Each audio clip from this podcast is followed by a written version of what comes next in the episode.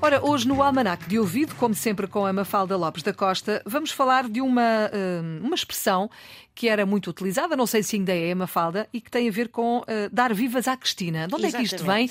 Quem é a Cristina, afinal? É, pronto, isto é uma expressão que se usa para caracterizar uma euforia patética derivada do consumo excessivo de álcool ou ainda quando alguém tem um súbito acesso de alegria e que não tem justificação plausível nenhuma. Ora, segundo a obra Imagens de Lisboa, de Joaquim António Nunes, Dar Vivas à Cristina, nasce de um episódio das relações entre Portugal e o Reino da Suécia. A Cristina em causa, a Cristina dos Vivas, seria a jovem princesa, filha de Gustavo Adolfo, que, apesar de ter ficado órfã aos seis anos, só seria coroada rainha aos 31.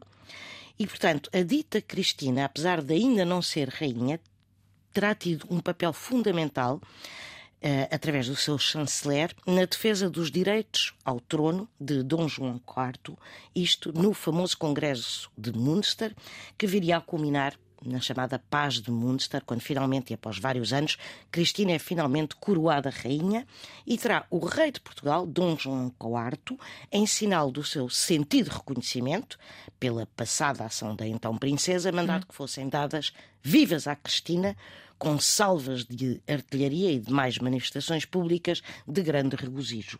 Ora, dá-se o caso que, tendo passado tantos anos sobre o acontecimento que se festejava, hum. o povo aderiu à festa, mas nem percebeu muito bem a razão e logo começou a dizer dar vivas à Cristina quando as coisas não fazem sentido ou quando alguém, por causa do excesso de álcool, começa a uh, despropositadamente dar vivas a seja o que for. Muito bem, está explicado. Obrigada. Mafalda Lopes da Costa e o Almanac de Ouvido, sempre a esta hora na Antena 1 e disponível também para ouvir quando quiser na RTP Play.